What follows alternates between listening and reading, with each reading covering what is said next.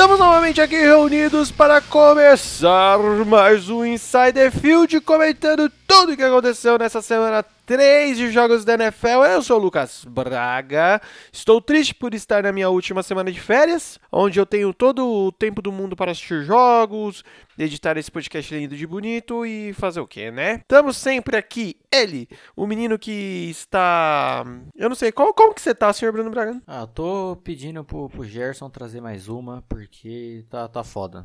Pelo menos, pelo menos, com para fazer a, a, balança ali, ficar tudo justo, né? Segue o líder ali no Fantasy 3-0, vem forte. Pelo menos alguma coisa tá dando certo para você, que nem no Fantasy para mim tá dando certo. Eu só não sou o último porque é por carisma, porque de resto, velho, tá tá tá foda, irmão. Antes de começarmos aquele nosso javazinho rápido que sempre tem que ter, não se esqueçam de se inscrever no nosso canal lá do YouTube. Nós queremos chegar aos 100 inscritos, porque como a gente sempre está falando para você, os 100 inscritos liberam algumas outras coisas melhores pra gente lá dentro do YouTube, vai aparecer para mais pessoas e tal, então vai ajudar o projeto a crescer. Não se esqueçam de nos seguirmos lá no Spotify, é só procurar por Inside the Field, vai aparecer o capacetinho preto e rosinha lá com o microfone, sabe que é nós. É, não adianta, galera, lembra de seguir lá porque isso faz diferença pra gente também. Nas nossas estatísticas mostram quem ouve a gente sendo é, seguidor e quem não é seguidor. Nos sigam também lá no Instagram, arroba Podcast, porque lá nós fazemos nossas graçolas, postamos os, os, resultados dos jogos, postamos os horários dos jogos que, que vão acontecer e tudo mais. Todas as nossas graçolas estão lá. Então é isso, sem mais delongas. É tudo isso, gente. Só procurar por Insider Field que você acha nós em tudo quanto é canto. Mas vamos logo para essa rodada que tem muito jogo bacana pra gente falar, bastante coisa para falar sobre essa rodada, coisas surpreendentes, coisas bacanas e é isso aí. Começando! Quinta-feira tivemos Jacksonville Jaguars versus Tennessee Titans. A força do bigode prevaleceu. Pois é, assim, mano. Sobre esse jogo, não pode elogiar o Vrabel, né? Play call bem estranho, chamando corrida em segunda para 19, umas paradas muito random, mas pelo menos fez bons ajustes, né, na, na volta ali do halftime. Mariota mariotando, né, errando passes em screen, passes curtos, um show de horror segurando muito a bola, alinhado a uma péssima linha ofensiva, foi sacado apenas nove vezes na partida. Só isso só? Só. E falando da defesa, né, gastou tudo que tinha contra os Browns, basicamente. Foi um time que usou ali e morreu ali mesmo. E no caso do time de Jacksonville, Gardner Minshew, né, a nova sensação, e o que mais me surpreende é o ball placement dele, né, velho? Um wide receiver com marcação individual cerrada. O cara acerta a bola ali milimetricamente calculada, que realmente não parece um rookie de sexta rodada, né? E no mais, assim, até uma defesa performando mal já aprendeu a parar o Léo Fournette. E falando de defesa, basicamente foi o show do Calais Campbell, né? Porque de nove sacks, três vieram dele. É, exatamente. É, cara, para mim a, a minha sensação foi um jogo de um time só tá ligado? Temos que falar da força do bigode de Sr. Gardner Minchel, é, que né, a gente avisou já, né? A gente comentou dele lá na, na parte da, das. Quando tava tendo as pré-season, a pré-season e tal, que ele fez alguns jogos legais. E quando o Nick Foles machucou, a gente chegou a comentar que, tipo, era um cara que tinha feito bons jogos e que tem um potencial aí, tá mostrando isso, tá ligado? Para mim ele fez ótimas leituras e o que eu achei mais legal, velho, é que ele tem uma presença dentro de campo, tá ligado? É, tipo assim, o, uma presença de quarterback, tá ligado? Isso eu acho que atrai, traz mais confiança pro ataque. O Mano soltou aí 204 jardas para 2 TDs e me meteu 20 de 30 completos. Então isso é uma margem bem legal para um QB rookie, que nem a gente falou aí. É, mas eu vi muita gente zoando o Nick Foles, falando assim, puta, no, um anel de Super Bowl não vai segurar a titularidade dele, já vai aumentar a fila do desemprego, vai amargar banco de novo e tal. Com a grana que estão pagando para ele, eu duvido muito. Né? Não, então, exato. O que eu ia comentar é justamente isso. Galera, zoar é, puta, mano, zoar é necessário, só que a gente tem que lembrar, Big Dig Nick, ele tem muito mais é, espaço amostral aí do que o Gardner Minshew. A gente tá falando de um cara que fez o quê? Dois jogos bons, um jogo bom e meio, sei lá. O Nick Foles ele já se mostrou clutch em várias outras situações e tal. É, não deu nem pra gente falar o, o qual foi o desempenho dele na frente do Jacksonville Jaguars, tá ligado? Então, assim, menos um pouco, né? É, zoar, beleza, mas vamos ter um pouco mais de coerência a titularidade é do Nick Foles ainda, saca? É, então, assim, a não ser que ele volte muito mal e o Minchel continua jogando, enquanto isso o Minchel continua jogando muito bem, assim, é muito improvável, tá ligado? Mas como o Bruno comentou aí, mano, a defesa foi a grande estrela desse jogo, tá ligado? Tá conseguindo se reestruturar bem, é, principalmente ali na parte das trincheiras, tá ligado? E que nem o Bruno falou, mano, destaque pro nosso camisa 93, o grandíssimo defense band Calais Campbell, mano, com três abraços carinhosos no nosso querido amigo Mariota. Falando no nosso querido amigo Mariota, o que vimos foi ele e o Tennessee Titans, tipo, num jogo totalmente apático, tá ligado?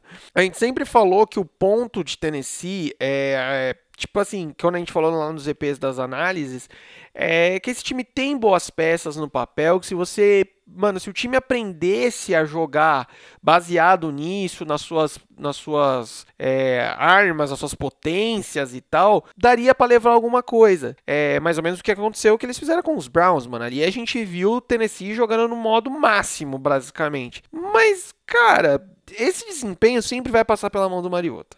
É tipo quase 100% relacionado a ele. E a gente tá vendo, mano, que o Mariota ele não é digno nem de ser reserva, digamos assim, dentro da NFL, cara. Pelo menos no nível que ele tá jogando. Então, assim, é muito complicado, saca? Eu acho que não tem mais paciência, não tem mais nada que justifique Mariota sendo titular no Tennessee. É, nesse ataque aí, o Derrick Henry tenta desafogar, né? Mas a gente já sabe muito bem que time que depende só de running back não tem futuro, não vai para frente, né, cara? Então eu quero muito ver a lenda Ryan Tannehill em campo. Nossa senhora do céu. Dá até um... Falando em Ryan Tannehill, tivemos logo na sequência Dallas Cowboys e Miami Dolphins, ex-time do nosso querido Ryan Tannehill, correto? Cara, a única coisa que serve para falar desse jogo é que nosso menino, nosso girino, pequeno Digimon, entrou foi jogado ali no meio do, dos leões, ou das vacas, nesse caso, dos vacos. Dos vacos.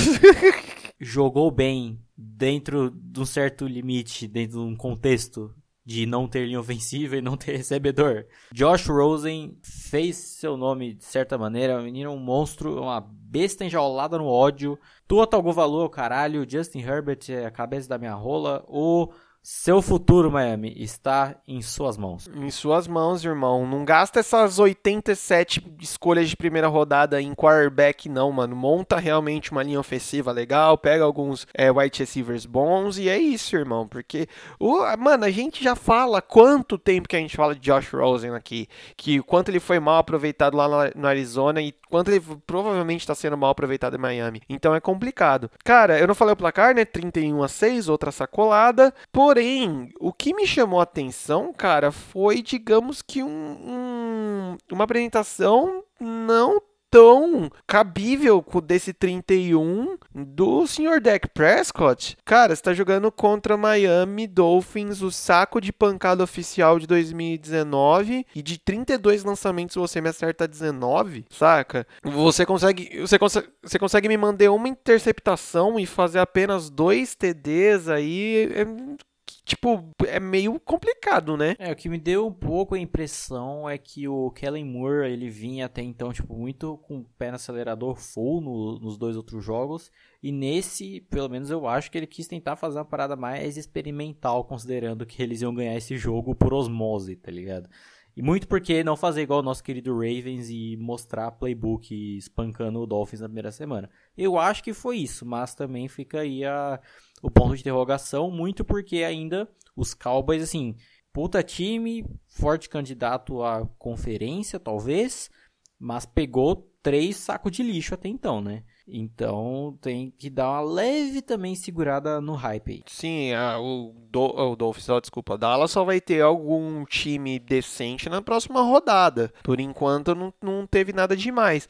E é por isso que, que me espanta o, o caso do Dak Prescott nesse jogo, porque nos últimos dois jogos foram sacos de batata assim que eles pegaram também, mas o Dak jogou muito bem, saca? Nesse jogo, nem tanto, né? Então é meio estranho. É, o Zeke sempre um monstro, né? Só que dessa vez o Tony Pollard aparecendo muito bem aí também, fazendo um jogo corrido de Dallas, porque faz, é, é faz jus, é, é interessante, é inteligente você não colocar a porra do seu running back principal correndo e se matando em jogos não tão necessários. Então você não corre o risco de perder ele aí de graça, digamos assim, né? Mas digamos que dentro de, desse jogo não tem muito o que falar, velho. Dallas sendo Dallas, Dolphins sendo Dolphins. Dando sequência, tivemos Buffalo Bills versus Cincinnati Bengals, 21 a 17 para o Buffalo Bills, uma tentativa de retorno das trevas do Sr. Cenourinha, porém temos um Buffalo Bills com 3-0. Comente, Bruno. É, galera. Assim, jogo muito bom do Josh Allen, né? Muito se fala da evolução do Lamar Jackson e pouco da do quarterback do, de, de Buffalo, que apesar de ter sido uma evolução bem mais comedida, evoluiu, ponto final, né? E vem mostrando isso jogo a jogo. A linha ofensiva também vem progredindo e protegendo ele muito bem. Nesse jogo cedeu apenas um sec. No mais, assim, grande jogo do rookie Dawson Knox, no ataque muito bem distribuído. Gosto da maneira que eles vêm utilizando o Frank Gore, né? Tanto, obviamente, correndo, quanto aliando como slot ou recebendo passes em screen. No mais, Sean McDermott novamente num jogo bem chamado, identificando as fragilidades na cobertura dos Bengals, muito fraca, principalmente do lado direito. Defesa essa que não conseguia a pressão necessária, né? Os linebackers ali no meio levemente perdidos e a conta acabava sobrando para os safeties Jesse Bates e Sean Williams. E no ataque, assim, no caso já de Cincinnati, né? Tô sentindo uma previsibilidade nas chamadas. Nosso querido Little Carrot sempre indo para alvos seguros, mas não de uma maneira criativa, que vem facilitando muito na marcação tanto do Alden Tate quanto do Tyler Boyd, que era o alvo da bola que acaba se tornando a interceptação que mata o jogo, né? Acho que esse é o exemplo máximo, assim. Ah, cara, é o que eu comentei nos últimos, nas últimas semanas. Dentro de Cincinnati, a falta do AJ Green é muito notável, é muito sentida, porque digamos que é aquele cara que mesmo ele estando extremamente bem marcado, é um cara que sempre vai fazer muito estrago, sabe? É aquele passe ultra seguro. Então, assim, mas o que eu tô gostando de ver no caso do nosso Cenourinha é que, mano, ele tá se mostrando. Ele melhorou como quarterback, tá ligado? Então a gente vê aí que talvez um plano ofensivo um pouco melhor, com algumas outras peças aí dentro desse ataque, poderia render muito mais. Porque eles estão rendendo bem, tá ligado? Apesar do 0-3, é, eles estão batendo de frente com todos os times que jogaram contra ele. Nenhum jogo, eu vou até confirmar aqui, nenhum jogo tirando contra o 49ers foi espanco, tá ligado? Contra o Seahawks perdeu por um ponto só. Então, assim, tão, tão em evolução como a gente previu que seria um, um time em evolução, em, em, em, em metamorfose. Eita, errei de novo. Vocês entenderam? Em Raul Seixas esse ano. Já o Buffalo Bills, cara, é, é, chega a ser injusto, sim, a galera não falar de Josh Allen. O problema é que, tipo, é, é um caso único exclusivo de holofotes mesmo. Porque, ah, os Ravens, né? Ah, meu Deus do céu, todo mundo tá olhando os caras lá. Mas ninguém tá dando muita trela para ele. E isso é sempre, ao meu ver, é sempre melhor, tá ligado? Pra esse cara que não tem esses holofotes. Porque ele pode fazer a dele ali de boa, tranquilo, tá ligado? É um cara que, mano, tá. tá o que eu tô sentindo é que ele tá montando o time dele, saca? Tá ganhando esse time na mão, é, o, a galera tá cada vez mais confiando nele, vide o negócio da linha ofensiva, porque muitas vezes, é, galera, a linha ofensiva não é que é, ah, a linha ofensiva é ruim porque ela é ruim. Às vezes falta, sim, a motivação do quarterback, falta eles falarem assim, ah, mano, eu vou me matar por quê? Saca? Eu vou me matar pro cara fazer bosta? Não, não vou ficar tomando porrada aqui à toa. Então dá pra ver essa evolução, essa evolução pode passar necessariamente por ele, tá ligado? E isso tá acontecendo. E assim, cara, Buffalo tá com três vitórias importantíssimas. Ah, foram contra três times fortes? Não, também não pegou nenhum time forte até agora. Vai pegar semana que vem. Mas são essas, essas vitóriazinhas pontuais são o que vai fazer muita, vai fazer diferença lá quando for definir uma vaguinha nos playoffs, tá ligado?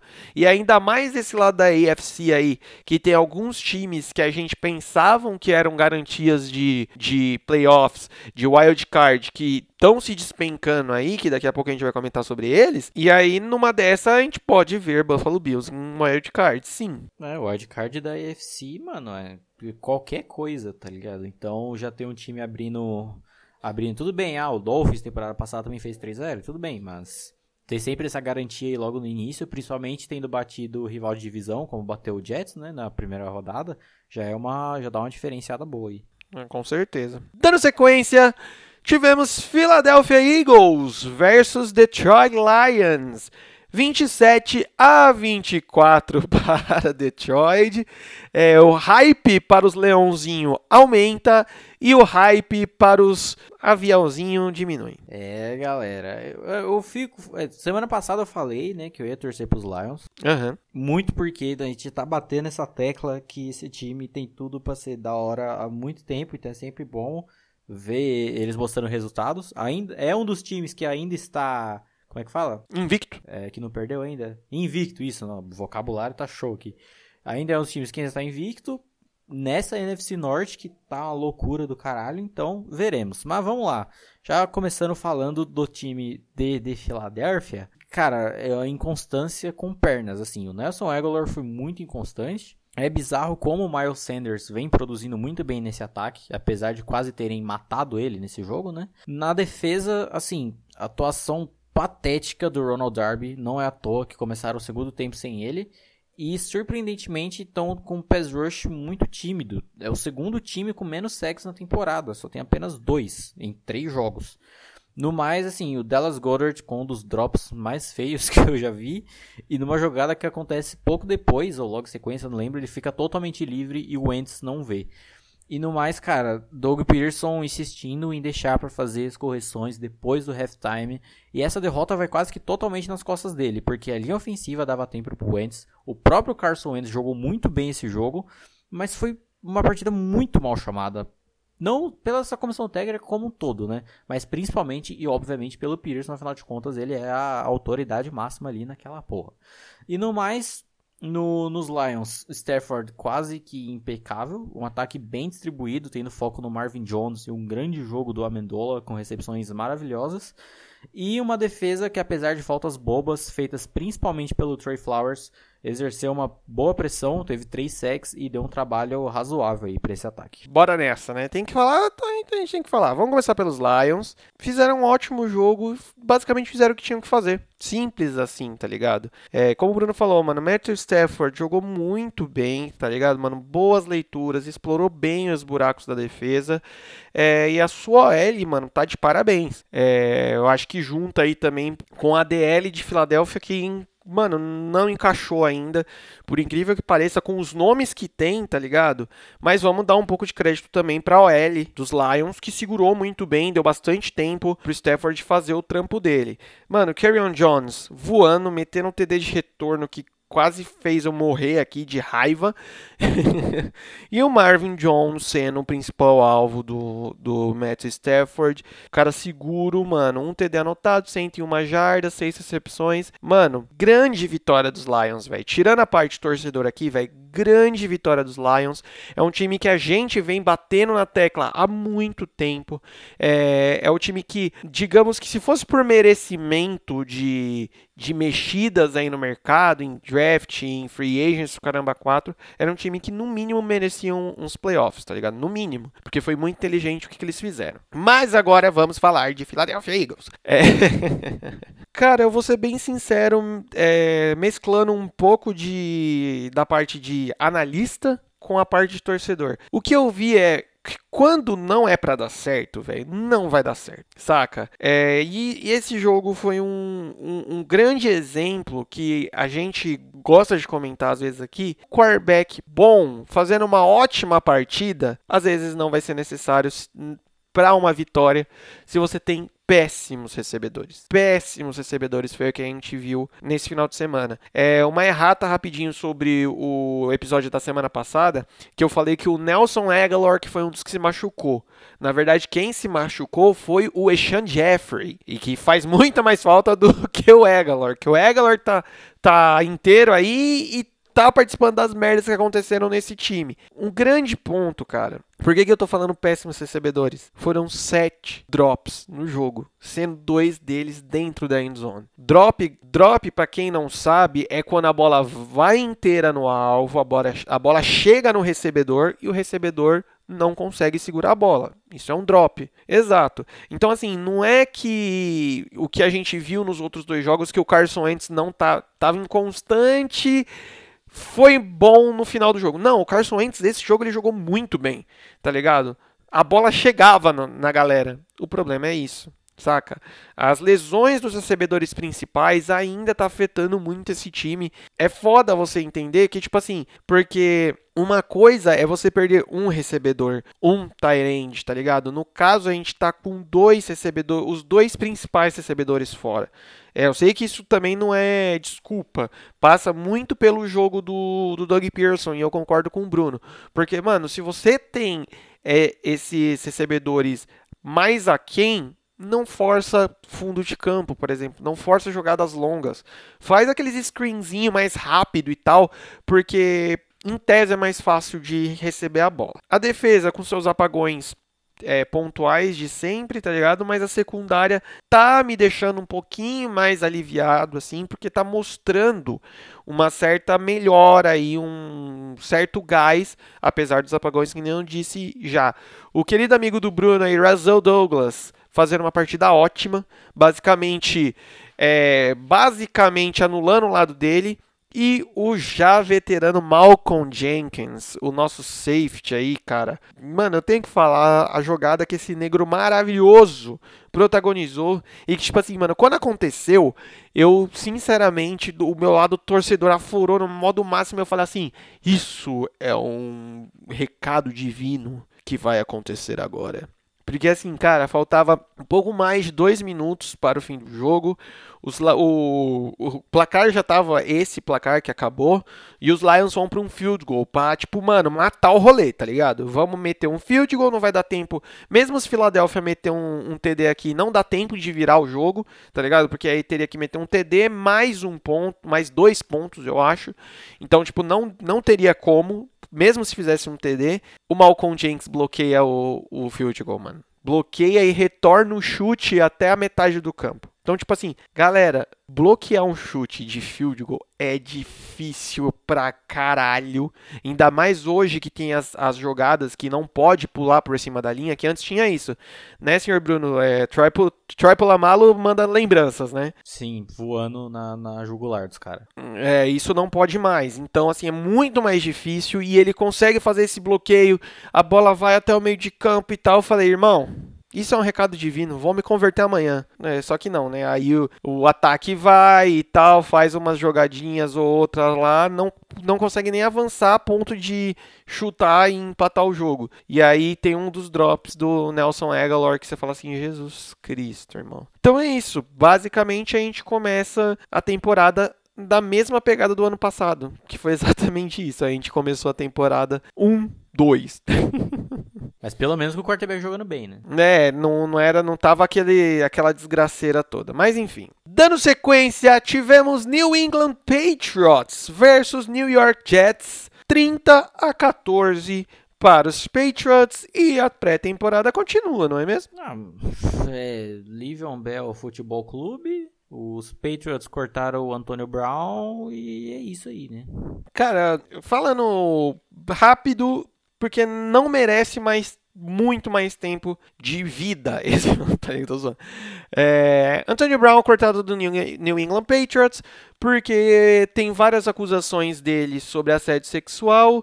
O basicamente New England chegou para ele e falou: "E aí, bro, o que, que que pega?" E ele falou basicamente: "Sei de nada." E já vazou algumas vazou informação que em uma dessas supostas vítimas dele, ele mandou mensagem ameaçando a mina, tá ligado? Então, tipo assim, irmão, se você não fez nada, você tá ameaçando a mina, que qual a sua cabeça, tá ligado? Então, assim, é um cara que já não merece já falou que se aposentou da NFL, que tá putinho com a NFL porque foi cortado dos Patriots e aí mais nenhum outro time foi atrás dele. Então é um cara que. Bruno, sabe o que, que o burro tem mais que eu e você? Exatamente. Exato. Então é isso. E não tem mais o que falar, gente. New England Patriots fazendo a sua pré-season ainda com seu 3-0 aí. Eu não consigo. E de boa, fica o uma leve indignação aí. Eu não consigo entender essa empolgação dos torcedores de, de New England. Nossa, mas olha como a defesa dos Patriots está jogando. Meu Deus, olha que ataque. Gente, vocês não pegaram absolutamente ninguém até agora. É aí que é foda, mano. Que é, isso vale para todos os times, menos pros Patriots, mano. O quê? Dessa parada, tipo, ah, só pegou time bosta. Que quando pega o time foda, vai bater também, velho. Vai bater. Não, sim, mas, tipo, mano, até agora, pegou os Steelers com o Big Ben saindo no começo do jogo. Big Ben não saiu no começo do jogo, não, leque. Jogou o jogo inteiro. Então, então estou falando bosta mesmo. Então, fazer o quê? Não, no jogo contra os Steelers, a defesa destruiu, brother. Tá louco. Não tem muito o que comentar, cara. Os caras estão voando, Jets está sendo o saco de pancada oficial. Não mais do que o Miami, porque Miami, né? Porque não tá nem se esforçando e segue a vida, né? Dando sequência, tivemos Indianapolis Colts versus Atlanta Falcons. Jogaço terminado em 27 a 24 para os Colts e Andrew Luck sorri em sua aposentadoria. Exato, assim. Partida muito estranha da defesa dos Falcons, errando tackles, uma cobertura muito falha nos wide receivers. Às vezes uma marcação dobrada tomava baile de separação ou simplesmente sobrava um recebedor totalmente aberto, como é a jogada do primeiro TD dos Colts. Ou seja, era uma marcação que se perdia tanto no homem a homem quanto em zona. E já tendo flashbacks da temporada passada cheia de lesões, Keanu Neal se machucou nesse jogo e vai perder o resto da temporada por uma lesão no tendão de Aquiles. No ataque, assim, parecia que as coisas fluíam bem até certo ponto. Tipo, a linha ofensiva jogou muito bem, não cedeu nenhum sec. Devonta Freeman conseguia bons avanços, principalmente em corridas pelo meio, teve uma média de 5.5 jardas por carregada. E no passe, um ataque muito bem distribuído, funcionando de uma maneira similar de que como tem que ser mesmo, né? O foco principal é o Julio Jones, mas quando necessário, Sanu e o Hooper são alvos confiáveis e eu muito bem, até que aconteciam jogadas bizarras como a interceptação do Ryan, que foi basicamente tipo, um erro de timing e que dá a impressão que o Clayton Gathers está só esperando a bola aí nele. Aquele passe, aquele famoso passe pro inimigo, né, mano? Exato. Nos Colts eu não esperava a defesa cedendo tantos pontos quanto cederam, e um ataque bem desenhado que explorou muito bem essas falhas na marcação, com os wide receivers bem espaçados e correndo rotas que se cruzavam em determinados momentos. E né, mais um ótimo jogo do Brissett, com 310 jardas e 2 touchdowns, mostrando que os Colts provando de uma vez por todas que há temporada sem o Andrew Luck, né? Não, é, mano, tipo, é nítido que o Brissett, ele tá tranquilão tá ligado? Ele não tá sentindo essa pressão toda que tava todo mundo colocando. E é por isso que eu fiz a brincadeira falando que o Lux sorri na sua aposentadoria. Porque também para ele tá de boa, saca? Ele, pelo menos ele tá vendo e falando assim, puta, mano, não caguei o rolê da, do, do resto da galera, tá ligado? Mano, o time, ele tá ótimo, o time tá jogando bem, o time tá tranquilo, tá ligado? Como eu falei, Jacob Brissett, muito tranquilo na posição dele, lançando todo, todo o jogo, ele tá mandando um TDzinho aí no mínimo. É, T.Y. Hilton, um monstro que lidera essa, esse ataque aí na parte de recepções. Cara, Marlon Mack ganhando o espaço dele e sempre, basicamente sempre pontuando ali. E a defesa, assim, demorou para clicar. É estranho, mas se a gente for parar para pensar em dados, eles seguraram o, o ataque até mais ou menos metade do jogo. Mas ainda assim é uma defesa muito sólida, uma das melhores ainda do, da liga. Os Falcons, cara, perderam novamente na base da inconstância, né? Basicamente. O ataque só veio a realmente pontuar, é, fazer TD na partir do segundo tempo. E é, a gente sempre fala disso, mano. Quando você resolve acordar no segundo tempo, quando você ainda estava perdendo de 20 pontos, é muito difícil, é muito complicado. E aí essas, essas, essas tralada aí do Matt Ryan entre o gênio e a anta é foda, né, mano? É complicado. De resto, mano, foi o que você falou, mano. Devonta Freeman destruindo aí na parte corrida. Julio Jones, o monstro de sempre. Temos que dar o destaque maior nesse jogo pro Austin Hooper, com dois TDs aí. Mas esse ataque tá tranquilo, só precisa, eu acho que, mano, é, mano, Atlanta, Atlanta Falcons precisa criar vergonha na cara, cara. É, é isso que eu sinto, saca? De falar assim, não, nós vamos jogar mesmo, então nós vamos jogar, cara. Eu acho que tem que acabar mesmo. Próximo jogo tivemos Minnesota Vikings versus Oakland Raiders, 34 a 14 para Minnesota e Kirk Cousins falando eu tô aqui, porra. Não é qualquer um que vem pra cima de mim e ganha não. Caralho. É, né? É, é. que assim, esse jogo foi meio, é, né? Porque não teve grandes, grandes disputas e tals. Mas assim, boa dividida de carregadas entre o Cook e o rookie Alexander Madison. Adam Thielen zaralhando a secundária de Oakland, vídeo primeiro touchdown dos Vikings, né? E uma linha ofensiva que foi bem, apesar dos Raiders parecerem estar voltando ao nível do pass rush do ano passado, né? E diferente da própria linha ofensiva de Oakland, que cedeu 4 sacks. E no mais, assim, Derek Carr parecia meio travado, somente acionando muito o Darren Waller. E nessa partida, Josh Jacobs não conseguiu aparecer tão bem quanto vinha aparecendo até então, né, nas duas partidas anteriores. Cara, também não tenho muito o que comentar sobre esse jogo, como você falou, mano, Oakland é basicamente assim, os Raiders foram os Raiders do ano passado, e os Vikings foram os Vikings do ano passado também, no começo da temporada os Vikings estavam jogando bem. Eu acho que o que mostra muito aí é como os Vikings tem essa força maior quando joga em casa, tá ligado? Parece que os caras realmente não gostam de passar vergonha na frente da torcida, então dão um que a mais. Cara, que nem você falou, Adam Thielen zaralhando o rolê todo, velho. Tipo, é o homem forte ali, é a bola segura do, do Case Keenan, do Kirk Cousins. E, velho, basicamente o jogo foi esse. Eu achei da hora o final do jogo, o Steven Diggs dando um puta lançamento pra torcida, você viu isso? Sim, sim. Muito melhor do que o Kirk Cousins faria. É, e no Raiders, no Raiders, cara, eu sinto uma leve dó do time, porque era um time que tava se montando por conta do Antonio Brown, tá ligado? Meio que em volta dele, da segurança que seria ele no jogo, no jogo aéreo, né? E perdeu a diva aí, o Derek Carr mesmo falou, o pau no cu do, pau no cu dos Patriots, eles que se virem com ele. Basicamente foi isso. É, mas é um time mega limitado ainda. Apesar de, do, do, das zoeiras que a gente fez, é um time mega limitado. Infelizmente, deu no que deu. Dando sequência, o jogo que todo mundo queria ver, o jogo que todo mundo estava esperando: Kansas City Chiefs versus Baltimore Ravens. 33 a 28. Teve até Mahomes. Eu avisei. Você avisou. E teve até Mahomes escondendo a, escondendo a bola, né? Exato. Escondeu a bola e, cara. Escondeu a bola no melhor modo CJ, né? Tipo, enfiou no cu. Depois. tá ligado? Cara, assim, mano, fique com suas análises, com seus números, com suas estatísticas. Eu prefiro a mágica. Eu já falei isso permaneço fiel. Fiquem, fique com suas análises, suas estatísticas que a mágica, ela é uma parada inacreditável. Na verdade, o Patrick Mahomes é um cara, um extraterrestre, né? Mas enfim, vamos lá. Falando dos Ravens, uma secundária que teve um trabalho duro pela frente, né? Que sempre acabavam deixando uma lacuna, porque é sempre difícil você conseguir fechar uma rota por completo no playbook do Andy Reid, e principalmente no, quer dizer, mais especificamente no primeiro tempo, o Earl Thomas muito sumido, foi uma atuação muito aquém da capacidade dele, mesmo enfrentando o ataque que estava enfrentando. No ataque de Baltimore, se aproveitou muito das falhas da defesa de Kansas City, que não são poucas. As corridas do Mark Ingram sempre zaralhavam a linha defensiva, é meio feio de ver até. Apesar de também ótimos ajustes feitos pelo Harbaugh para, no segundo tempo, fazendo com que o time se mantivesse competitivo até o fim. No geral, um jogo bem constante das duas linhas ofensivas. Mahomes é uma parada inacreditável, né? O cara manda um back shoulder em profundidade, tomando pressão, se apoiando no contrapé, é uma parada bizarra.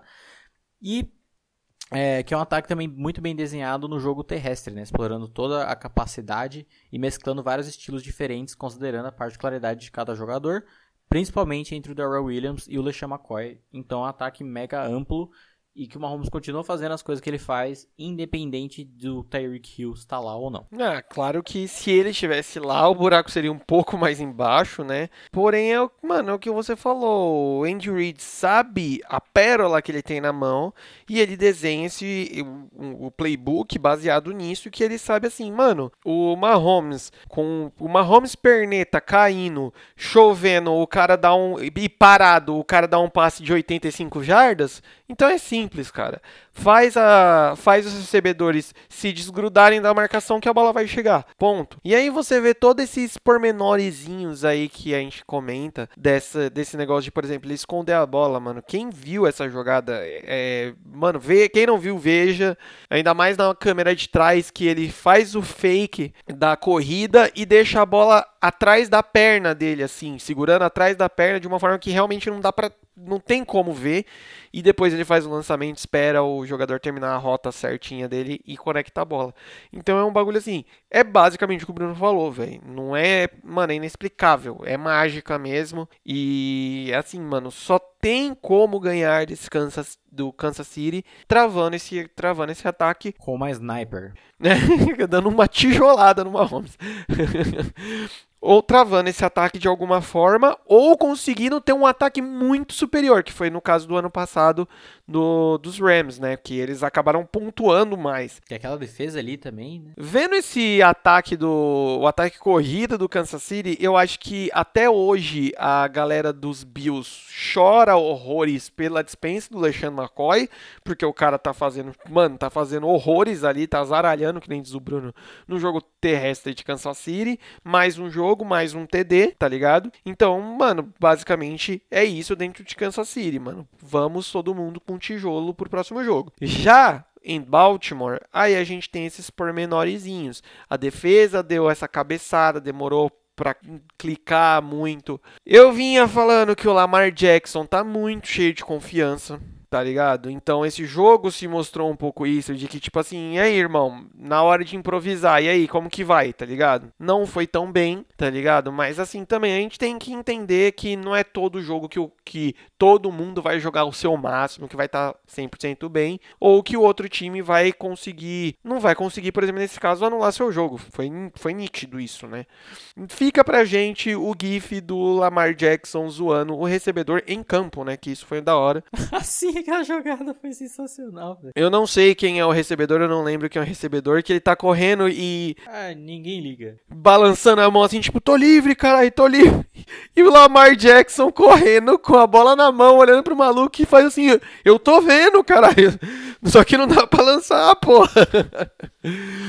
Eu acho que isso que fica de Baltimore desse jogo. Exato, exato. Perca, mas faça memes. Fa não, é o, é o lema oficial, tá ligado? Dando sequência, tivemos Green Bay Packers versus Denver Broncos, 27 a 16 para os Packers e estão deixando os garotos sonhar, hein, irmão? É, sim, Green Bay com um ataque formidável, muito bem chamado pelo LaFleur e bem executado pelo time. Finalmente a gente vendo play actions em que o Rodgers tem que dar as costas para a defesa, né? Coisa que achava difícil, mas vimos desse jogo e segue sendo um ataque muito forte na defesa. E que a gente e que a gente cantou a bola aqui, né, mano? A gente falou, velho, quando o Aaron Rodgers começar a fazer play action, que ele dá as costas pra, pra defesa, mano, é, é impossível dar errado, dito e feito, basicamente, né? Pois é. Na defesa, mais um puta jogo do Blake Martinez. O Preston e o Zadarius Smith somando 5 sacks juntos, fora a secundária sendo muito bem guardada pelo ex-urso Adrian Amos, né? E nos Broncos, cara, a linha ofensiva é patética. Sendo justo, Joe Flacco fez milagre para conseguir encaixar o jogo que fez. E o único que salvou mesmo foi o Philip Lindsay, que jogou horrores nesse jogo. E na defesa, assim, a secundária praticamente tão patética quanto a linha ofensiva. E eu queria puxar aí uma salva de palmas, porque os Broncos ainda seguem sendo o único time que não conseguiu um sec sequer na temporada. Muito bom, sensacional, maravilhoso. Parabéns, seu cocô.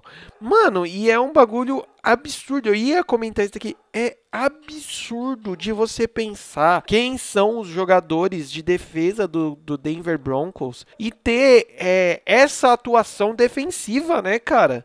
Tá bom, gente, eu sei, é contra o Green Bay, pá, o Aaron Rodgers tá vindo cheirado até o talo, mas, gente, não é. É o terceiro jogo e o terceiro jogo com uma atuação, digamos que pífia da defesa, vai. E sempre foi o mais forte, né, mano? Sempre foi, digamos que a área segura de Denver. Falar, tipo, não, beleza, a gente pode dar umas pipocadas aqui na, no ataque, mas a defesa é nós. E isso não tá acontecendo. A gente gosta de zoar o Joe Flacco, o nosso querido senhor Elite. Porém, mano, o ataque também não tá ajudando, tá ligado? É tipo, o, o que esses, esses 16 pontos aí que ele achou digamos assim. E o que ele tá, o que ele vem achando nos outros jogos, galera, é tipo assim, é porque ele é elite mesmo, tô zoando, tá ligado?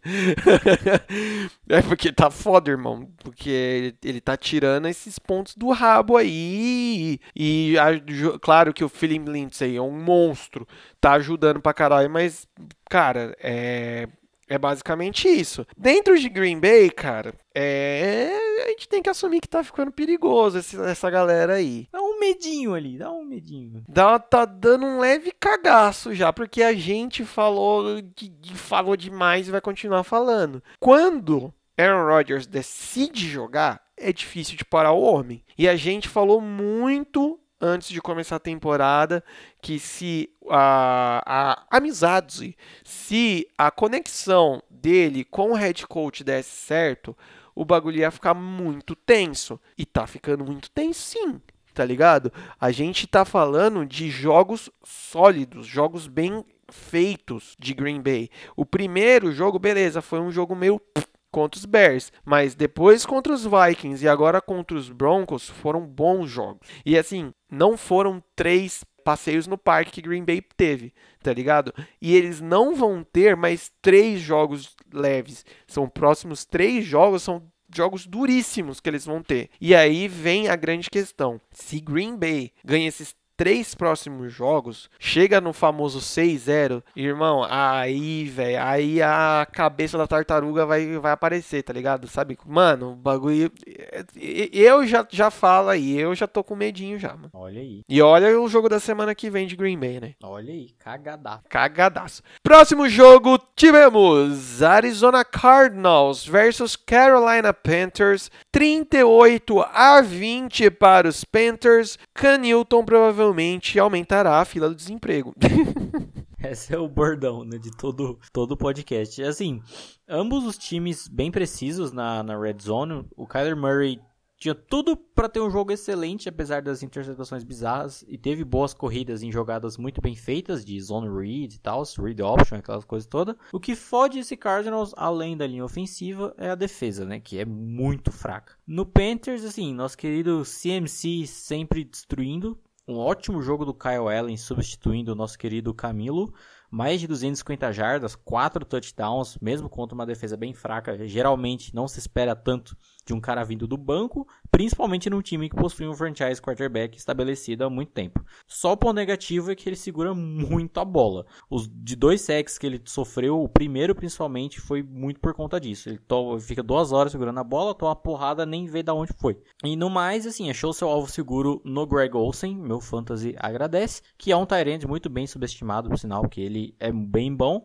E, por sinal, só mas tem muitas ressalvas. Por que, que eu falei zoando aí sobre Cam Newton e sobre a ótima atuação do Kylo Allen? Cara, a gente tá falando de um time que tava vindo sofrendo ofensivamente e sofrendo assim, sofrendo mesmo, tá ligado? Não é, não é demagogia não, era um time que, mano, meteu 27 pontos contra o Rams, beleza, depois 14 pontos contra o Buccaneers, apenas. E aí o, o, o cara reserva, assume o jogo metendo 4 TDs, 38 pontos e a porra toda, tá ligado? Por isso que eu falo, tipo, realmente que Newton, que eu comentei semana passada que achava meio, meio é, história para boi dormir, ele estar machucado Não, tá mostrando realmente que provavelmente ele estava machucado mesmo, ou ele já está dodói da cabeça, mas o, o Allen jogou muito bem. Mano, nosso querido C-Mac, não tem muito o que falar dele, né? É sempre, ele sempre deixa anotado dele ali, né? Greg Olsen, como o Bruno disse, aí é um ótimo Tyrant que a galera caga alguns alguns baldes para eles e o Samuel e o DJ Moore mostraram aí. Estamos aqui, gente, precisando é só chamar. Já nos Cardinals, cara, o que eu vejo é realmente paciência. Tem que ter paciência com esse time, porque eles não têm defesa. Vamos começar daí. E o ataque ele ainda tá se encaixando, o Kyler Murray ainda tá se achando dentro da NFL, sabe? Ainda aprendendo parte de tempos, parte de leituras, tá ligado? Parte de movimentação, que simplesmente não é chegou e plum, ah, aprendi, uhul, é legal, é assim que faz. A gente comenta muito aqui, gente, e quem não acha, vai assistir um pouco de college pra vocês verem. É diferente os tempos, as pe... A pegada é outra, tá ligado? É quase que outro esporte, vamos falar assim. Mas é um time, cara, que eu vejo um potencial imenso. Ver o Kyler Murray jogando hoje, falar que ele seria um first pick, não, não falaria. Mas é o projeto de vida do Cardinals, né? Eles querem isso para o futuro deles, então eles estão apostando e eu creio que eles têm essa noção de que, tipo assim, mano, a gente gastou um first pick, então vamos dar tempo ao tempo, vamos dar tempo pro moleque e tal.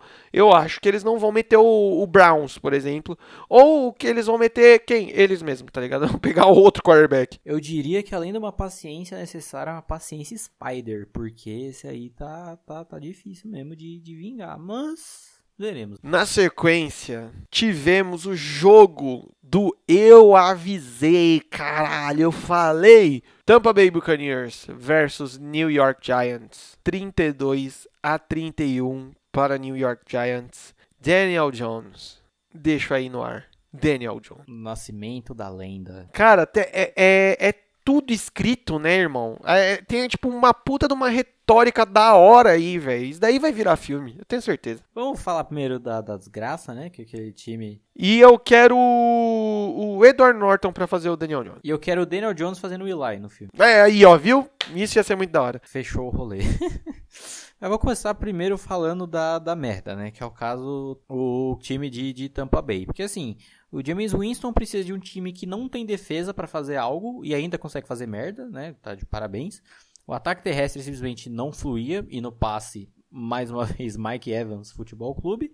E palmas ao Matt Gay, né, o grande Matheus Veado, por errar o field goal da vitória. O cara Corey parquizou no nível absurdo. O melhor foi o Bruce Arians falando que chamou um, um timeout ali só pra posicionar o cara melhor. Ok, né? E nos Giants, cara, é um jogo até que razoável dessa defesa horrível. 4 sacks, né? Mais um bom jogo do Jabril Peppers. No ataque, infelizmente, Saquon Barkley se machucou e vai ficar fora por algum tempo.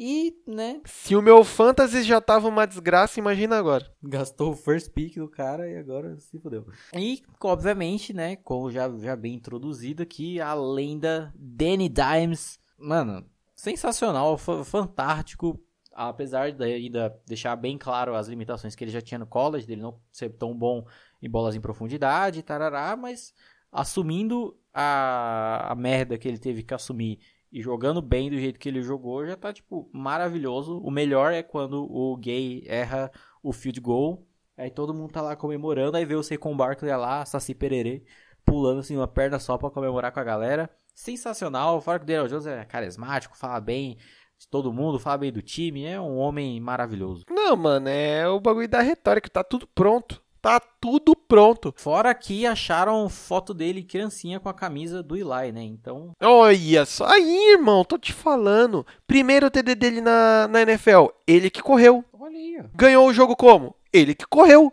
Mano. Cadê a galera chamando de running back que, que passa, hein? Eu aposto que você quisesse que naquela jogada que, que abre o, o mar vermelho ali, o lá Moisés, ele meteu o Moisés ali, né, mano? Que abriu um corredorzão no meio. O Mitinho ia ter lançado, por exemplo, pra alguém. Não, não sei pra quem. Mitinho, não sei, porque ele até corre, mas uma, o James Winston teria passado. Tom Brady não teria corrido. Com certeza. Com Viu? certeza. Viu? Viu só? Mano, tá tudo pronto, tá tudo montado aí pra ele. Mas falando sério, ele fez um bom jogo, tirando toda a zoeira, fez um bom jogo sim, mano. 23 passes completos de 36 tentados, 336 jardas, 2 TDs, explorou bem o corpo de recebedores. Eu achei da hora, mano, de ver que ele tava tranquilo no pocket, tá ligado? Não dava pra ver que ele não tava tipo afobadaço, tipo, eita, cuzão, caralho, agora? Não, ele tava de boa, tava, jogou, jogou tranquilo. Tem as suas limitações, óbvio. Mano, ele é um rookie. Tem muito que aprender aí. Tem uns caras que já estão uns bons anos aí na NFL, né, senhor James Winston? Que ainda é, parece um, um uma berinjela lançando, imagina ele. Mas o grande ponto desse jogo todo é a falta de defesa de, de dos Giants, tá ligado? Então, assim, é, é, um time que pode arrancar umas vitórias aí nesse caso, sim, mano, mas enquanto não arrumar essa defesa, é, é complicado. E a gente vê também que o jogo aéreo é bem limitado ali, digamos assim também. É diferente, óbvio, da defesa, sim, mas o jogo aéreo também. Tanto que, mano, vamos falar, principalmente no caso da defesa, CD 31 pontos para Tampa Bay, com James Winston naquele jeito ali, mano, parecendo que tava bêbado.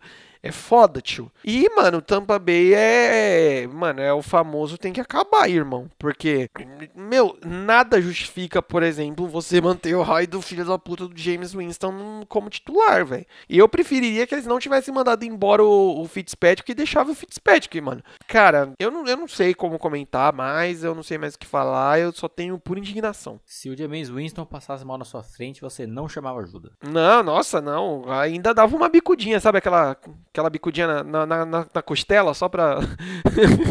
só pra revirar o corpo. Dando sequência, tivemos Seattle Seahawks versus New Orleans Saints. 33 a 27 para os Saints. Quem disse que o menino Ponte d'Água não servia para nada, hein? E esse jogo eu não avisei, porque eu falei que o Seahawks ia ficar 3-0 e eles decepcionaram como eles sempre fazem. Mas enfim, vamos lá. É, mano, nossa, o, o Seahawks, ele é, sei lá, mano, ele, ele, decepciona mais que o pai que vai comprar cigarro e não volta, velho. É, dadas as devidas proporções, acho que até mais. Mas enfim. Os Saints, Alvin Camara Futebol Clube nosso querido Bridgewater finalmente prestando para alguma coisa, né? Jogou bem esse jogo. E finalmente também Marshawn Lattimore acordou, porque não tinha tido bons jogos até então. E, mano, como eu falei, não dá pra elogiar o Seahawks, né, velho? Eu não vi essa defesa passando a fome que passou há um bom tempo. No ataque, começaram a ensaiar aquela palhaçada de ficar correndo com a bola direto. Aí a coisa apertou e teve que dar pro menino Wilson resolver, tanto correndo quanto passando. E ele tentou, né? 406 jardas, 2 TDs mais 51 jardas terrestres. Tyler Lockett sempre com o seu alvo seguro, mas não deu, né? Tinha virada escrita e pronta, mas não, não rolou. E usei isso como diferencial no jogo contra os Texans lá na semana 1 e se mantém aqui, que os Saints são um time muito bem treinado. E o Sean Payton não cansa de, não mostrar, de não, nos mostrar isso principalmente com o plano de jogo que foi feito para essa partida. E no mais, cara, do que faltou no que sobrou, aliás, no Saints, meio que faltou no Seahawks, porque tá tá difícil essa galera aí, mano. Não, exato, é, o que sobrou no Saints e faltou no Seahawks é uma coisa chamada competência. Competência. Porque se é pra falar de competência, a gente fala de Seahawks, irmão. Que assim, está jogando em casa, está com seu time completo, contra o New Orleans Saints estava abalado, sim, ainda pela perda do Drew Brees, tá mega contestado e tava, estava, estava, né, mega contestado e tal. Mano, consegue jogar, mano, fazer um jogo pífio, tá ligado? Mano, jogo infantil. E assim, mano, perder em casa jogando mal, jogando feio. Mano, o Russell Wilson apareceu em campo basicamente no último quarto, ao meu ver tá ligado? Tipo, quando a vaca já tinha ido pro caralho do brejo da. Mano, não, a vaca não foi pro brejo, mano. Sei lá, ela caiu num vulcão, tá ligado? Mano, o Tyler Lockett e o DK Metcalf foram destaques no ataque, mas e aí? Saca? Mano, velho, na boa, eu, eu fiquei irritado assistindo esse jogo, mano. É, mano, leve, leve, né? Mano, o que chamou atenção pra mim nesse jogo, mano, foi a apatia da defesa, saca, mano? Um dos outro time também que sempre foi muito bem conhecido pela defesa, cara. E tipo, mano, erro atrás de erro e tipo, mano, Hum, é até difícil de comentar. Já no Saints, mano, o menininho Ponte d'Água, né? Mostrou, acho que ele tava mais tranquilo nesse jogo, tá ligado? Mais sobre o controle do ataque e tal. Então conseguiu explorar melhor todo esse potencial que, mano, vamos falar que esse ataque não é de bosta, né? Alvin Camara sempre destaque, né, mano? Vamos lá, 16 carregadas, 69 jardas, 9 recepções, 92 jardas, 2 TDs, um corrido e um recebido. Então, assim, não se fala mais nisso. Agora com Saquon Barkley machucado, talvez o melhor running back da liga. Michael Thomas apareceu ali, anotou o dele também. E o destaque defensivo, que nem o Bruno acabou de falar aí, Marshall Lattimore, mano, não tenho o que falar, né, mano? Não tava deixando passar nem Wi-Fi ali por ele. Mano, um jogo que mostrou que o Saints tem força, assim, para segurar bem até o retorno do Drew Brees, mano. Simples assim. O Sean Payton, ele é um puta de um treinador. Então, tipo, a galera que tava muito desesperada e muito com medo pode ficar tranquilo. Claro que, tipo, ah, meu Deus do céu, o Breeze não precisa voltar. Não, né? Porque estão dando uma leve sofrida.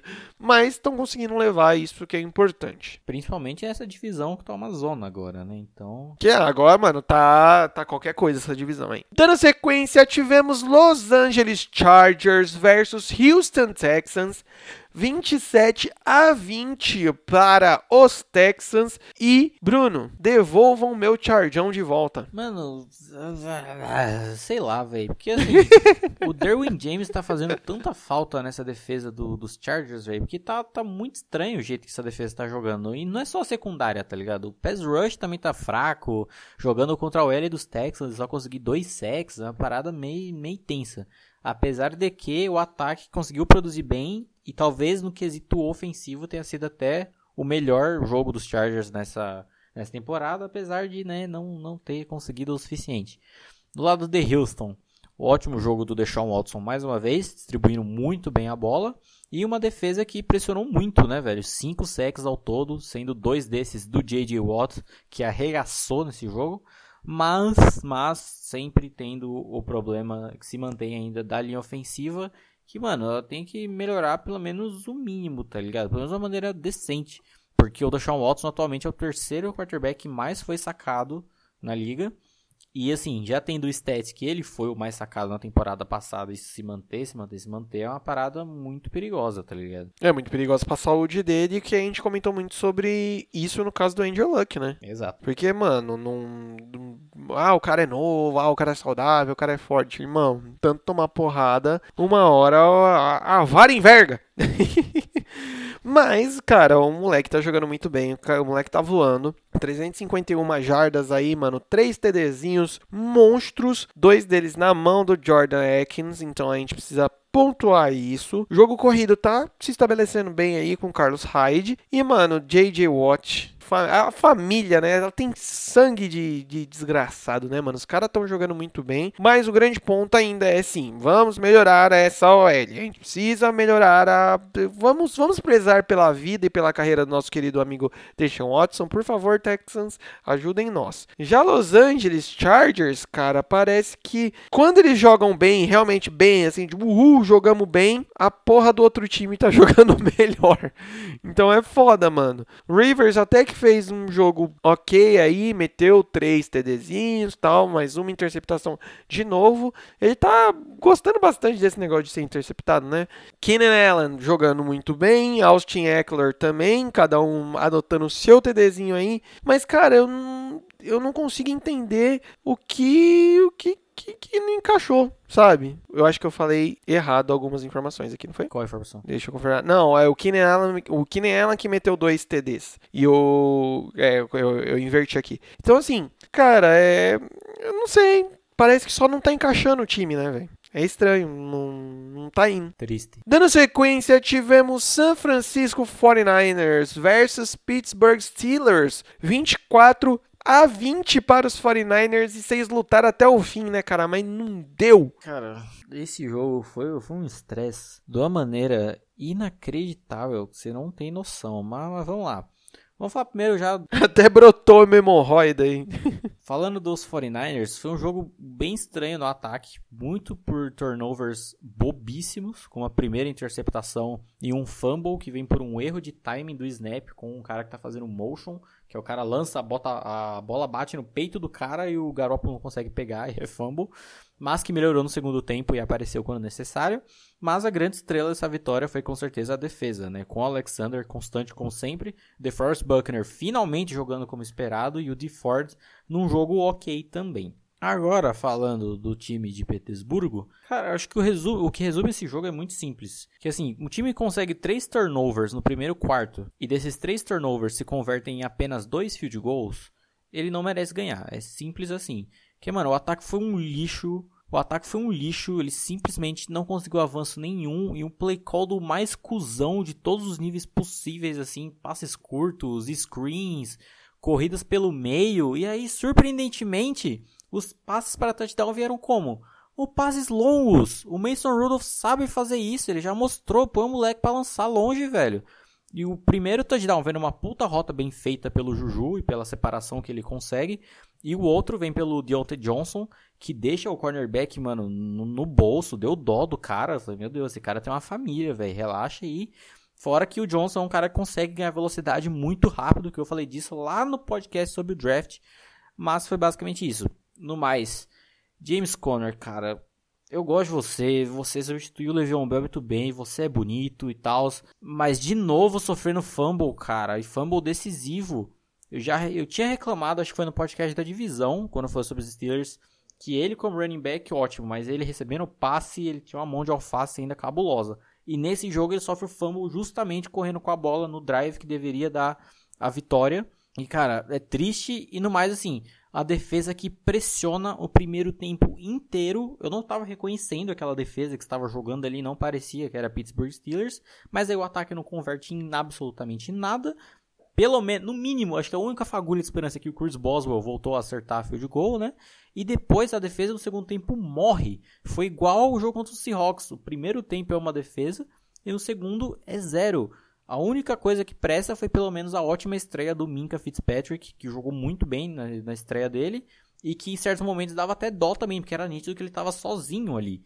Porque ele jogou principalmente do lado direito, quantas jogadas que terminavam do lado esquerdo ele tinha que correr até o outro lado, porque o Terrell Edmonds, para variar, estava atrasado e deixava os caras passar. E essa foi, no caso, uma da, das boas, dos bons ajustes que, os, que o Kyle Shanahan fez, que o Minka estando muito do lado direito, os ataques por exemplo, o drive do primeiro touchdown do, dos 49ers, a principal jogada vem de um passe de um cara que sai do slot indo pro lado esquerdo e passa para lá, porque o Minka tá do lado direito ele não vai fazer nada. E no mais, mano, o que aconteceu com essa linha ofensiva, velho? Sério. Porque, mano, foi uma parada bizarra. O Mason Rudolph simplesmente não conseguia ter tempo de piscar. Foi horrível. O que é bizarro porque Perdeu o Mike Munchak, que era o grande técnico dessa linha ofensiva, beleza, mas até que jogou bem nos outros dois jogos. E aí nessa simplesmente sumiu. Uma das coisas que eu tava seguro em ter que, entre aspas, mudar de quarterback, trazer um cara novo, é que, pô, pelo menos o moleque vai ter tempo, né? Ele não vai ser assassinado, nível Josh Rosen e tal. E nessa partida os caras simplesmente morreram, velho. Foi ridículo. E no mais, assim, a grande, o grande cara da comissão técnica que estava em xeque era o Keith Butler, que é o coordenador defensivo. Por quê? Essa defesa toda foi basicamente montada em escolhas de primeira e segunda rodada que ele fez. Então o cara tem a defesa que ele montou e nem assim ele consegue fazer trazer resultado. O cara é incompetência com pernas. Aí agora recebe o Minka Fitzpatrick e vamos ver no que ia dar. E pelo menos a defesa teve o mínimo de, de uma boa atuação nesse jogo. E aí agora o cheque vai pro Randy Fitchner, que é o coordenador ofensivo, porque cara, esse jogo foi triste ofensivamente de todas as maneiras possíveis. Eu tava comemorando o first down como se fosse touchdown, porque era o que tava tendo, tá ligado? Ai, cara. Mano, eu gostei muito dessa pistolada, porque você falou de todo mundo, você chutou a mãe de todo mundo, irmão. Foi da hora isso. Cara, eu não tenho mais o que, o que complementar depois disso. Toma uma água aí enquanto isso, respira. mas eu não tenho mais. Caralho, mano, pareceu que eu dei play no CD do Eminem, tá ligado, velho? Maluco não parou um segundo. Mas enfim, cara, não tem muito mais o que falar. Eu acho que para os torcedores do, dos Steelers é, mano, ter paciência. Infelizmente o time vai demorar ainda, vai dar uma patinada aí para reencaixar ou não, ou vai ser isso mesmo, ou esquecem aí essa temporada. Vamos Aposenta. E já perdeu a escolha de primeira rodada também, então vem, vem grande. É verdade. Tá, nossa, eu ia falar isso, eu ia falar, não, vocês podem pegar o Tua nesse próximo draft. Aposento bem, né? Não, mas nem isso vocês vão poder fazer, vocês estão fodidos. Mas relaxa e, e, faz o que eu falei que, que os torcedores do Miami devem fazer, mano. Assiste pra dar risada mesmo. E o 49ers tá aí, irmão. 3-0, o Garoppolo continua lindo e é isso. Vamos ver onde que esse time vai dar. É isso. O que é foda, mano, é que foi justamente tu falando no começo do jogo, assim, que batalha e luta e dá esperança e vai que, mano, começa o jogo, o Garoppolo é interceptado daquela maneira ridícula. Você fala, puta que pariu, lindo. Aí a defesa vem, vem, vem, vem, o ataque não vem nada. Mano, essa primeira interceptação, se eu não me engano, os Steelers começaram o ataque da linha de 33 dos 49ers. Eita, nós. E não conseguiu o touchdown, cara. É é bizarro isso, mano. É muito bizarro. Se eu não me engano, esses dois turnovers do primeiro quarto é um na linha de 33 e outro na linha de 39 e você converte isso em field goals. É muito triste, velho. Isso é louco. É, é, Ai, caralho. É, é muita incompetência mesmo, né? Mas enfim. Dando sequência, fechando o domingão, tivemos Cleveland Browns versus Los Angeles Rams. 20 a 13 para os Rams. E cadê o hype mesmo?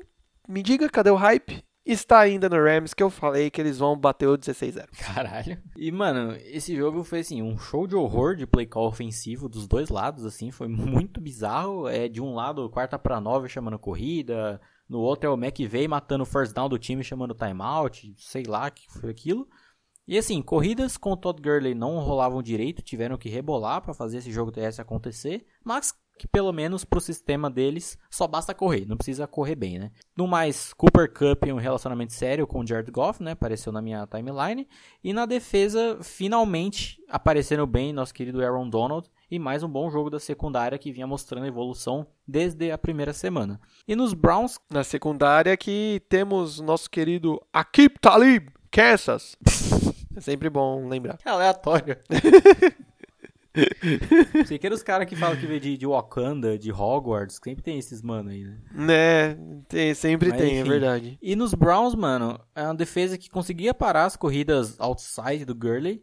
E que exercia uma pressão bacana, mas nem tanto, apesar né, do Miles Garrett excelente as always. E no ataque, cara, Baker Mayfield parece que não evolui, continua precipitado, forçando alguns passes necessários ou errando outros de maneira bem feia além né, do problema do, do play call que eu já citei.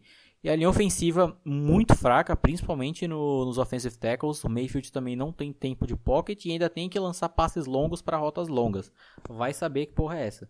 E mais um jogo desse nível é para começar a pensar e muito na no como posso dizer acabar né acabar no peso que o Freddy Kitchens tá tendo nisso aí, cara. Porque além de tudo, o time ainda é muito mal treinado. Ele distribui first downs de graça devido a muitas faltas. Teve um momento daquele jogo, mano, que eu vi que o Jared Goff ele queria perder. E não perdia, porque ele ganhava first down. Ele virava, chamava o Hut e ganhava um first down porque a defesa fez falta. Aí é foda, né, velho? O Jared Goff queria meter o Trubisky, mas não dava, né? Queria trubiscar, mas não, não deu pra trubiscar. É, mano, galera, resumindo, né? Já esqueceram o hype do Browns, esquece, não existe isso, né, velho? É, mano, para mim o ataque ainda é muito limitado, que fica mais claro ainda quando joga um time que tem uma boa defesa que foi o caso do Rams. O Mayfield, mano, é, a minha impressão é que ele parece muito afobado em se mostrar o QB pica, tá ligado? Tipo, não, velho, vou fazer umas big play aqui e é nós. E aí ele acaba pecando em coisa boba, mano, tipo leitura, principalmente, tá ligado? Então é foda. O Nick Chubb se mantém como principal destaque ofensivo aí, mano. E o Miles Garrett, o principal destaque defensivo, causando várias dores de cabeça aí pra esse ataque rival. Mas ele é charmoso, né, mano? Ele tem o, o bigodinho da hora. É. Mas, mano, pra mim, velho, esse time só vai deslanchar de vez quando o ataque se mostrar realmente perigoso, realmente efetivo, saca? E aí entra o que o Bruno falou do nosso querido Cozinhas. Porque tá foda, irmão. O time tá mal treinado. Isso é um fato. Eu acho que o time. Eu acho que todo mundo, na verdade, né? Principalmente o time, pensou que ia esse ano daria para levar muito na base do talento. E não é assim só, mano. O futebol americano não é muito baseado em talento. Talento ajuda, mas não é isso. Já o Rams, que nem eu falei, mano, ainda mantém a previsão do 16-0. Eu tenho a impressão, cara, que o Rams tá mais maduro tá ligado? E é um time que consegue se moldar melhor conforme o jogo vai passando. É a dupla Goff McVay, mano, pra mim, né, na minha concepção, na minha impressão, tá cada vez mais dominante sobre esse ataque, tá ligado? Não se abala quando dá umas cagadinhas, né, senhor Jared Goff, com duas interceptações e consegue manter o jogo, velho. Cupper Cup, velho. Break Brown. E também é bonito, bom citar. Sim, é, também é bonito. E o engraçado é, mano, cada vez que esse filho da puta joga, aquela pulguinha do e se esse filho da puta tivesse jogado no Super Bowl, cada vez mais coça atrás da orelha, né, mano? Na boa. Eu também penso assim, e se esse cara tivesse no meu fantasy? Eu lembro que ele está. e às vezes eu penso, e se esse cara tivesse na minha cama? Mas enfim, é... e eu queria pontuar também, mano, que às vezes passa despercebido nesse ataque do Rams, o senhor Robert Woods, mano, que tá fazendo um puta de um jogo aí. Roberto Pau. Roberto Madeiras. The Great. É, é, mano, bons, bons jogos até agora. Já posso falar uma grande temporada, olha só. É, foi o cara que teve que segurar o piano quando o Cup se machucou, né? Sim, exato. E na defesa, nosso querido Arão Donaldo sempre deixando seu sexinho aí. A secundária mais de boa, mais sólida, como nunca. Grande, grande, eu lembro que eu usei ano passado, mas John Johnson. John Johnson. Aparecendo mais do que nunca. E, mano, eu sei, gostar do Aaron Donald que eu gosto de ver quando ele joga bem. E, mano, dança e balance no rock do Donald e é isso. Exato, mano. Ele é aquela carona dele, né, mano? Ele tem um puta carão da porra, mano. ele não tem um carão, ele não tem um, sei lá, uma cabeça larga, sei lá, mano. Ele é o cara que para na frente das baladas e pergunta se as meninas quer carona. Né? Nossa, casa, cala tá a boca, Bruno. Vai embora. Morre, desgraça. Os caras que ficam na, na, rodoviária perguntando, quer táxi? É. É Os caras aqui no, no terminal Jabaquara, tá ligado? Praia, praia, praia, litoral.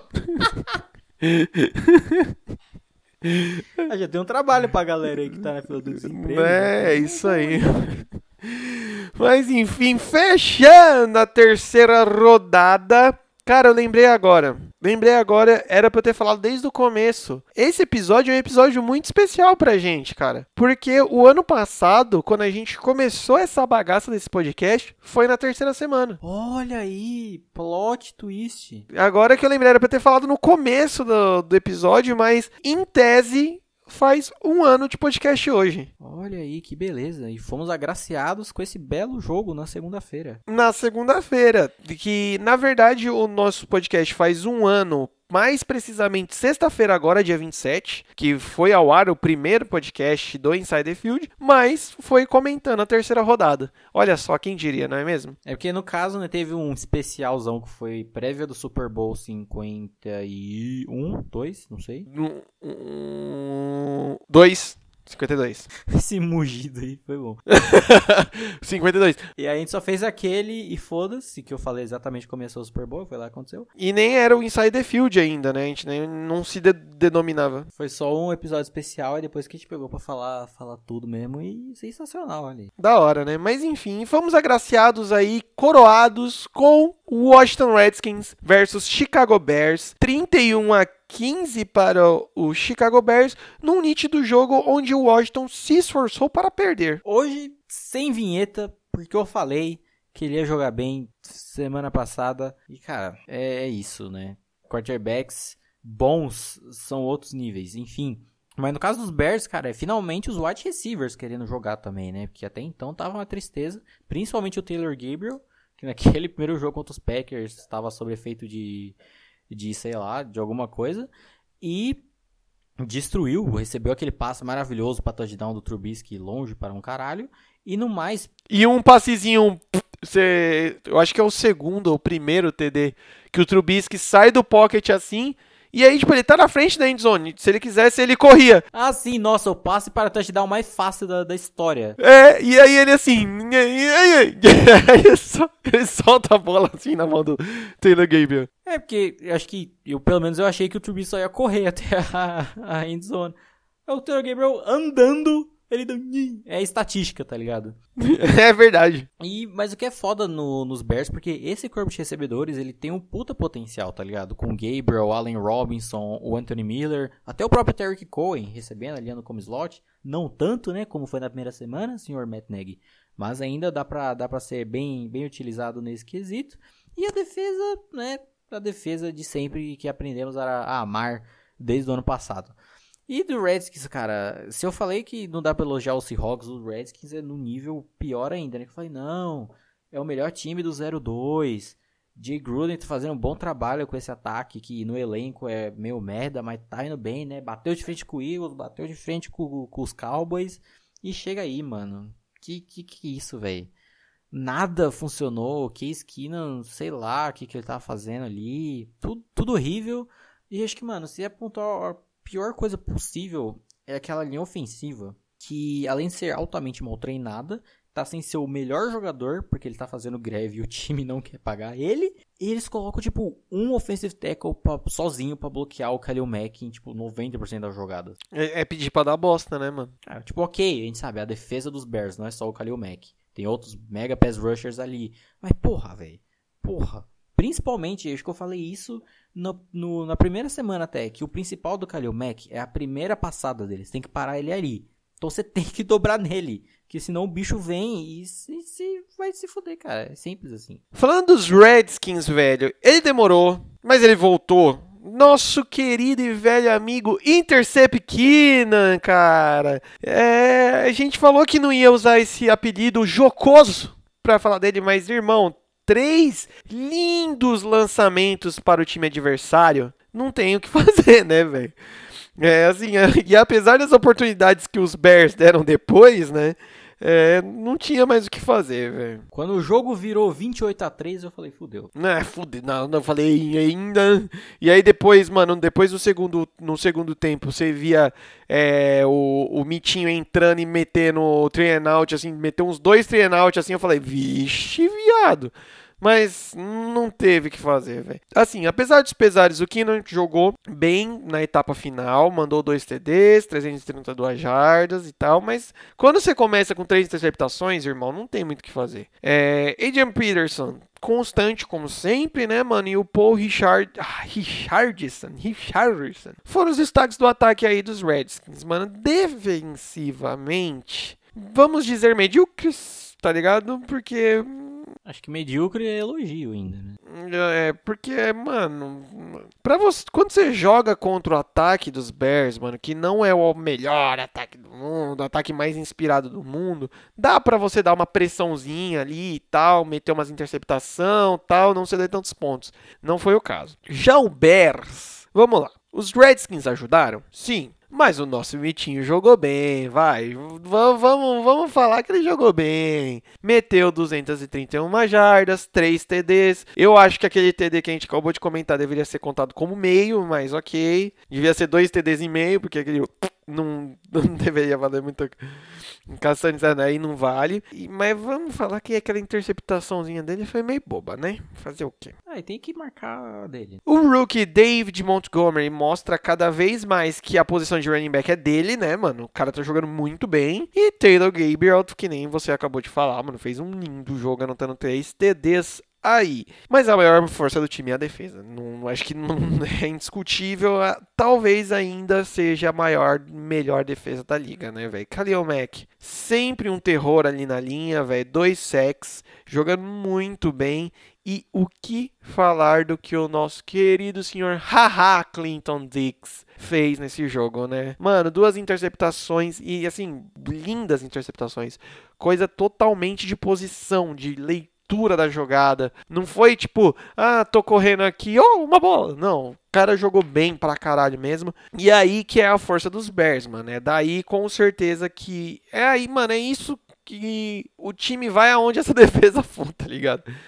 Quando o primeiro touchdown que é pick six, eu falei, mano, é o perfeito. Você marca sem Trubisky vir a campo. É sensacional. Não, exato, mano. É o, é o, é o time que vai jogar baseado nisso, tá ligado? Quando falam que ah, fulano foi carregado pela defesa, é isso aí. ó. É literalmente isso, né? Só dou considerações finais sobre, sobre os Bears. Que assim, eu fiquei com a impressão, principalmente no, no primeiro tempo, que o playbook dos Redskins vinha muito em passes. Assim como eu falei lá no jogo dos Steelers, de querer evitar um, um safety, eu senti os Redskins com o cu na mão pra não mandar no Eddie Jackson. Deu no que deu, né? E aí o Clinton Dix tava lá.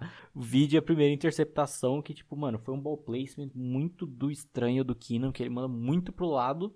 O recebedor tá virando pra tipo, vai vir na minha mão. Não, não vai na sua mão. Que passa o Clinton Dix que nem um foguete e pega a bola e retorna. E a outra coisa que eu quero falar, mano, é que assim, ok, o Trubisky, né, principalmente na classe de 2017, tinha outros dois quarterbacks muito bons, mas, gente, parem de falar, comparar se o Bears tivesse draftado o Pat Mahomes. Pelo amor do senhor. Nossa, não, para com isso, gente. Para. O Pat Mahomes, se ele fosse draftado pelos Bears, ele não seria metade do quarterback que ele é hoje. Parem com esta merda. Muito de, muito de quem Patrick Mahomes é, é por conta de um tiozinho chamado Andy Reid, tá? Só. Andy Reid, ele ficou um ano no banco sendo reserva de um quarterback que é muito bom. Que é o. Mano, acho que é o quarterback que mais tem o dó na história da NFL, que é o Alex Smith, por N motivos. E, mano, ele foi lapidado até o ponto dele chegar onde chegou. Óbvio que ele tem o talento, tarará, mas ele nunca que ele seria. Jogaria o que ele joga hoje se ele tivesse sido draftado pelos Bears ou se bobear por qualquer outro time. Então parem com essa merda. Mesmo porque em quesito prospecto, o Trubisky até era levemente superior que o Mahomes. Então parem com essa porra de. essa análise de pós-jogo aí que todo mundo faz, que é sem sentido. Parem com essa merda, por favor. É, esse, esses IC da casa do caralho, né? É, não, não é nenhum IC ba- baseado em alguma coisa, né? Muito a caralho. Mas enfim. Fechamos a semana 3, chegamos à semana 4 de jogos que terá início quinta-feira agora entre Green Bay Packers e Philadelphia Eagles. Ai, meu cu! Vocês conhecerão o poder do, do bigode mais antigo, que não é o Gardner Minshew, né? Que é o bigode novo. Mas é, é Packers, é. E lá em Green Bay, Lambeau Field, é, o cara vai vir com o pau na mão. Essa secundária Disney, é. Cara, eu, eu vou, vou sempre apoiar meu time. É, vamos ver se os, o, o, o setor médico, se a água de Filadélfia parou de fazer mal pra galera. Mas potencial tem. Só não mostrou esse ano ainda. Vamos ver, vai. O time é bom, o problema é quando entra em campo. né? Exato. Próximo jogo: New York Giants versus Washington Redskins. O jogo de quem quer perder mais vai ganhar, né? Agora, com o nosso querido Danny Dimes, mano, não, tem como, não. Ah, irmão, é, é Giants na cabeça lá em Nova York, irmão. Ele não, ele não vai passar vergonha em casa, tio. É Giants, é nóis. O jogo interessantíssimo: Detroit Lions versus Kansas City Chiefs em Detroit. Aí eu quero fazer uma, uma errata que. Não é errata, né? Só uma, uma Um Porém, um porém, talvez, não sei, enfim. Que lá no podcast de alguma divisão, não lembro se foi falando sobre Lions ou foi sobre Chiefs, acho que foi sobre Chiefs. Que eu falei que esse jogo tinha potencial de dar doideira. aham, Mas, mas, a narrativa que vinha, que a gente estava analisando os Chiefs até então, era a provável regressão diminuição, né? de, como posso dizer, Gás de potência, de paldurecência. do jogo do Patrick Mahomes, que obviamente era provável que acontecesse. E não aconteceu.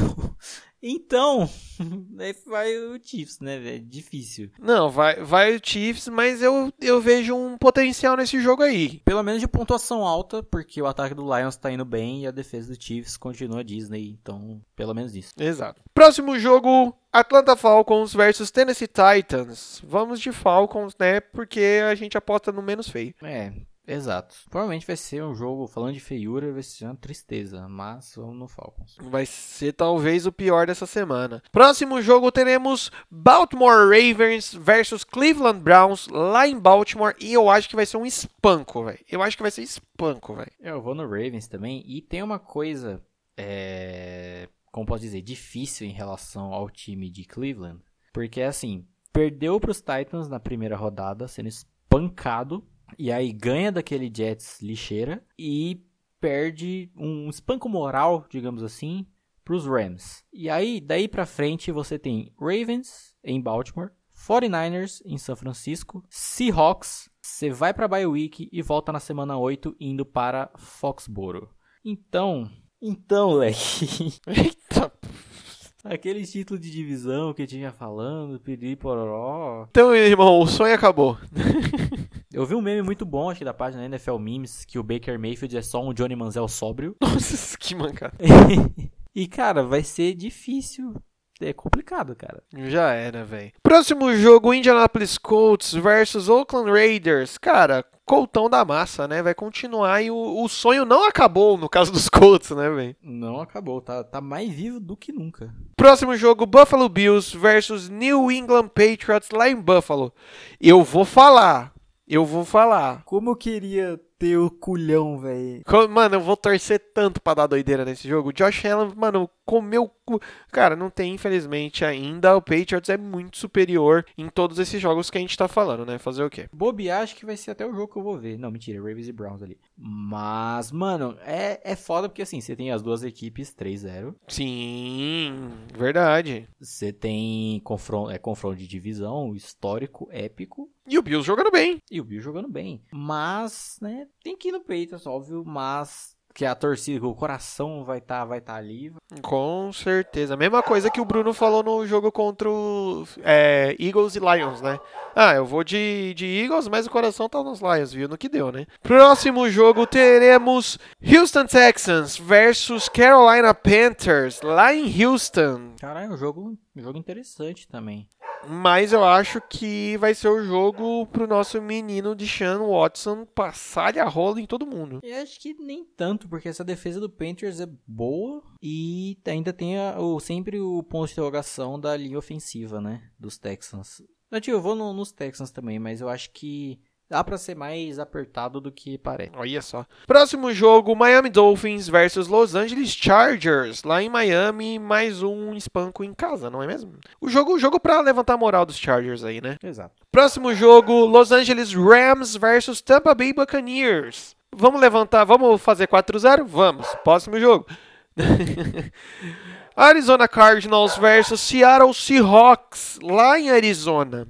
Cara, eu acho que esse jogo dá pra dar doideira, hein? Eu vou no Seahawks na última, no, no last chance, assim, porque tá, tá foda. Não, leve favoritismo pro Seahawks, mas eu acho que dá pra dar doideira, velho. É porque, assim, eu acho que o jogo que tinha tudo pra dar doideira a favor do Cardinals, que era contra os Panthers, ele ainda não conseguiram. Então, nesse eu acho meio difícil ainda. Próximo jogo. Esse jogo vai ser ser da hora. Cara, eu nem tinha visto. Chicago Bears versus Minnesota Vikings lá em Chicago, irmão. Nossa, esse jogo, show de horrores da porra, mas vai ser da hora, velho.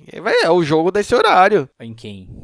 Obviamente, no time de Chicago. Olha só, rapaz. Principalmente porque, obviamente, né, pensando no ponto principal que é a defesa, que é uma defesa capaz de pegar ali o Kirk Cousins e fazer ele fazer o que ele faz de melhor. É verdade, eu vou de Bears só pelo, mano, o, no começo do jogo, o Khalil Mack não precisa nem sacar o Kirk Cousins. Só chegar no, do lado dele e falar, vai, Carai, pronto, já era. Já se cagou, já vai errar a bola de graça. Próximo jogo teremos Denver Broncos versus Jacksonville Jaguars e eu acredito no poder do picote. É, tem que ir no nosso menino Gardner Minshew, né? Mas que tem potencial de ser um jogo bem.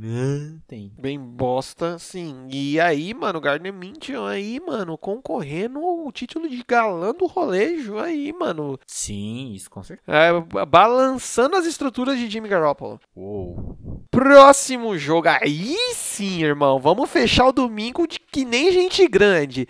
Teremos New Orleans Saints versus Dallas Cowboys lá em New Orleans. Nossa. Eu acho. Aí tá o jogo chave pra gente ver quem é Dallas Cowboys ou não. Sim, sim, com certeza. É contra um time forte, fora de casa, num estádio tenso de se jogar. Exatamente. Eu vou de Dallas pela condição atual do Saints. Se tivesse com o Drew Brees, é óbvio que é no Saints. Mas eu vou, eu ainda dou esse esse approach aí pros meninos vaca. É muito difícil. Eu vou no Dallas também, mas muito em aberto, velho. Muito em aberto. Não, e, e, mas, e assim, independente de quem ganhar, vai ser, mano, na colherinha, tio. Vai ser jogaço, certeza absoluta. É, provável. E fechando segunda-feira, pra fechar aí com mais uma chavinha de cocô, teremos Pittsburgh Steelers versus Cincinnati Bengals lá em Pittsburgh. E aí, mano, vocês vão peidar pro cenourinha, não, né? Isso não depende de mim, né? se fosse por mim, tava 3-0 aí, fortemente.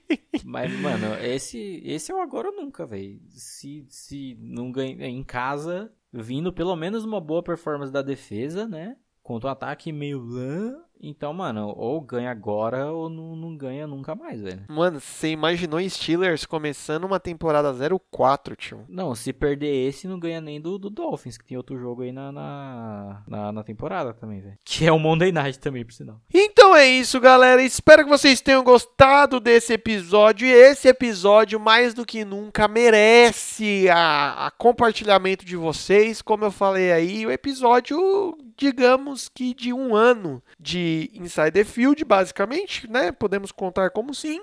É da hora, mano, pensar que a gente já tá um ano nessa pagaça, né, mano? De, nessa, nessa luta aqui, né, velho? Nem parece às vezes, né? Às vezes parece que é muito mais ou que é muito menos, mas é, é bizarro, é bizarro. Mas é legal, velho. Muito obrigado novamente, senhor Bruno Braga, por estar há um ano nessa bagaça, sempre firme e forte, apesar de termos um episódio sem você, né? É verdade, né? Que foi do que? Na EF, né? EF que tava dando uns pipoco na sua internet aí e não. Grande rede de telecomunicações. Live. Que. Pre...